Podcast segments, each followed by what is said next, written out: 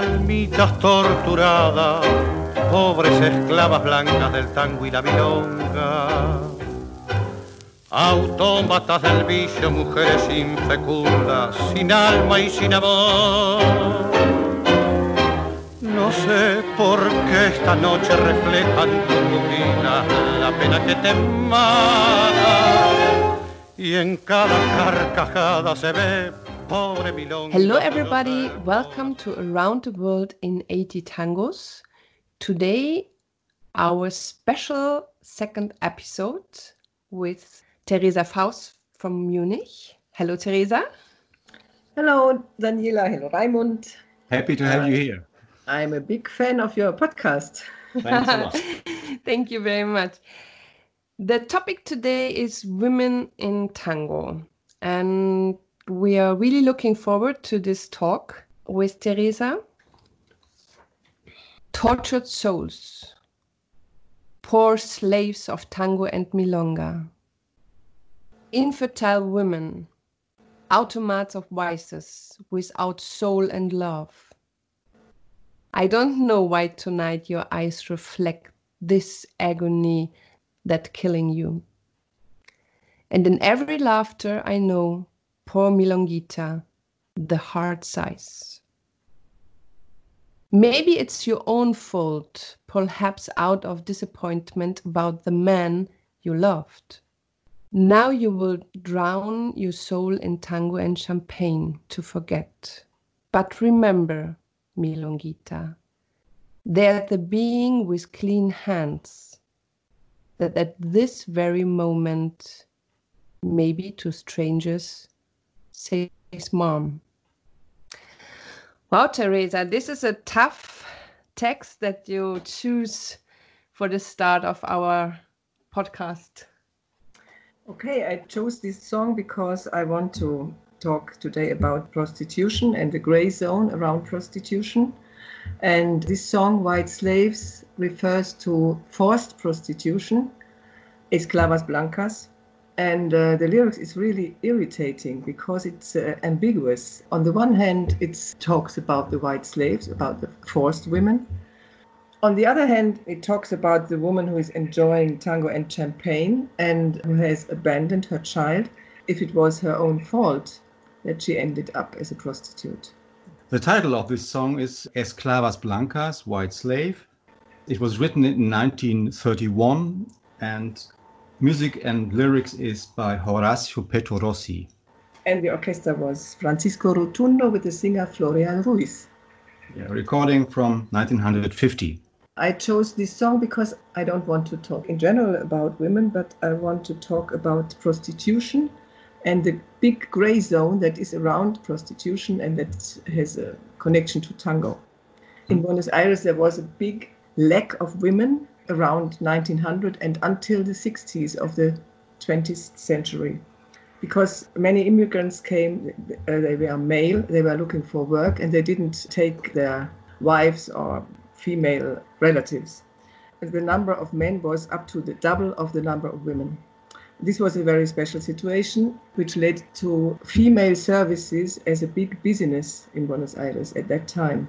And services could be taxi dancing, it could be concubines who were exclusively girlfriends of rich men, and it was normal prostitution, but in a much bigger amount than in other parts of the world. Especially, there was a forced prostitution, trafficking with young women, with girls, was a big business. Young girls from Eastern Europe or from France were seduced to come to Buenos Aires with false promises to marry there or to get good jobs. And then already on the ship, they were misused by their traffickers. And when they arrived in Buenos Aires, they were forced to work in brothels to worst conditions. Can you name any numbers about the amount of prostitution in this time?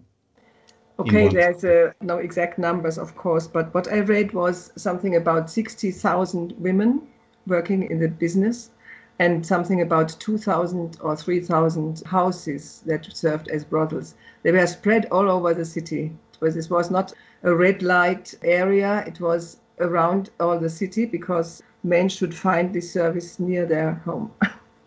Mm.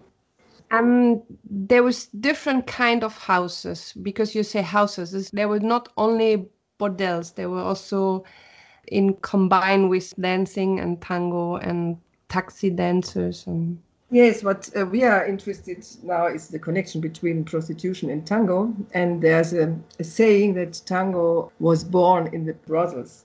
This is not exactly right. There is a connection, but the connection is like there were houses that served as well as milongas as, as brothels. And in the big hall, there was a milonga. Often it was elegant milongas. And in the rear part of the house, there was the brothel. And um, men could uh, hire women in the milonga as taxi dancers, and they could hire women, maybe the same women, for sex services. This kind of houses was where tango musicians were asked to play, and for some of the young musicians in the years zero and tenth years of the 20th century, it was the start of their career as tango musicians. But the tango itself wasn't danced mainly in the brothels. It was born in poor neighborhoods, in the patios of houses where the immigrants were living under poor circumstances, and on the street, and in many places. And brothels was only a part of it. There's also a fact that the upper class took part in this development. These uh, casas de baile that I told about, or there were among them were elegant places. They are some of them are named in tangos. Lo de Laura and Maria la Vasca were the most famous in the center and a rich young man frequented these houses. And this was a way how tango made its way from the poor neighborhoods to the upper class.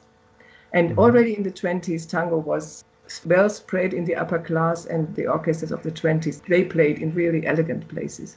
Another format of prostitution in tango was, which arose and then in the 20s, was a cabaret.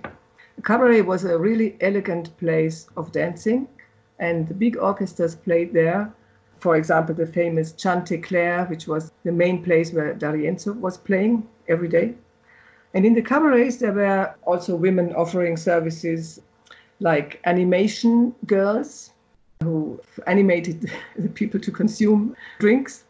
And also, it was a place where the, the rich men met their concubines. The rich men were called bacan, which is a word that appears in many tangos. And it was also a place where upper class prostitutes, better paid prostitutes, were frequenting uh, and connecting with their clients. I would like to talk about the idea of social mobility. So, the way from the suburb to the cabaret of a poor girl was a way to rise in a class.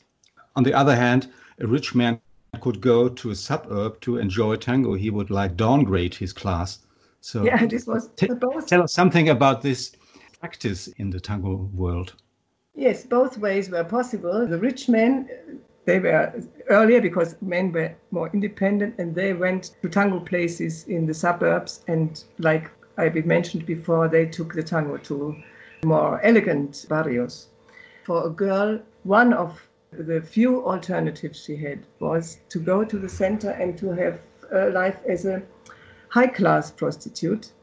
It sounds horrible, but it was often the only possibility for a girl to be a bit more autonomous and to have a better life than in her poor neighborhood. And so we have all this big gray zone between more elegant brothels or between being the concubine exclusively for a rich man or frequenting the cabarets and uh, selling herself every evening to another man like escort service or something like that. And this career of a girl or this fate of a poor girl being a prostitute is a topic of many tangos. So we have lyrics, famous tangos, lyrics that, for example, Madame Yvonne, Milonguita, Estercita, El Motivo, about these girls.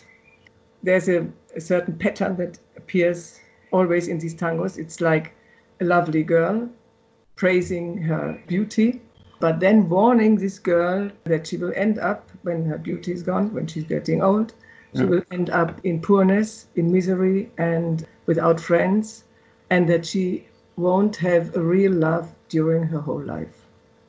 Teresa, you also brought us a second tango to this podcast, Gloria, and you choose the first two verses. You have guts. You're a great lord. But you won't fool me with your foul phrases of love.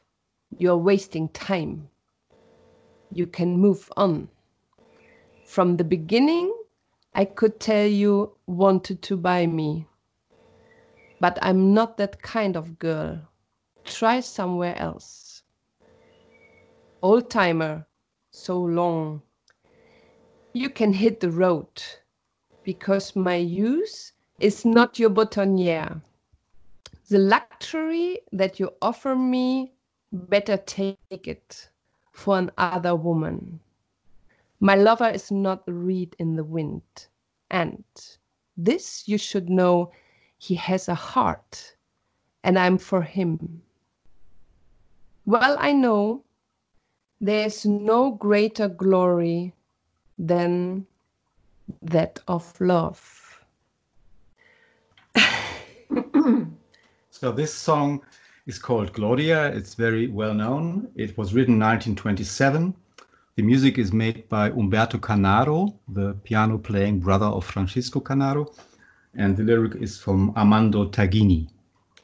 Uh, the most well-known version is of Alfredo de Angelis with Carlos Dante, but we will hear the version sung by a woman by Nina Miranda with the orchestra Donato Racciatti from Uruguay.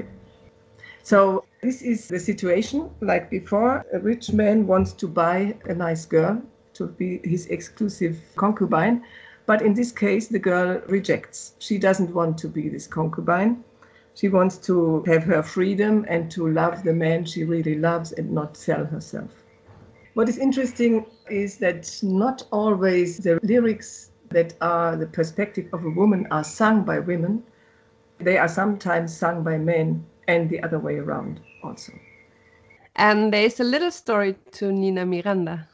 Yes, in this song we hear her as an emancipated woman she married, and her husband asked her to stop her career as a singer, and she did.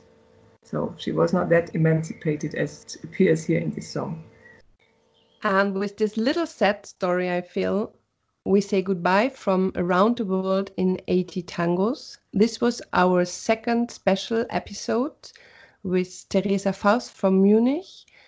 The topic was Women in Tango and we had two songs. One was Esclavas Blancas, White Slaves, written 1931 by Orazio Pettorossi, both music and lyrics. And the orchestra was Francisco Rotundo with the singer Floreal Ruiz. I chose this version because it's dramatic and so it's most appropriate to the lyrics.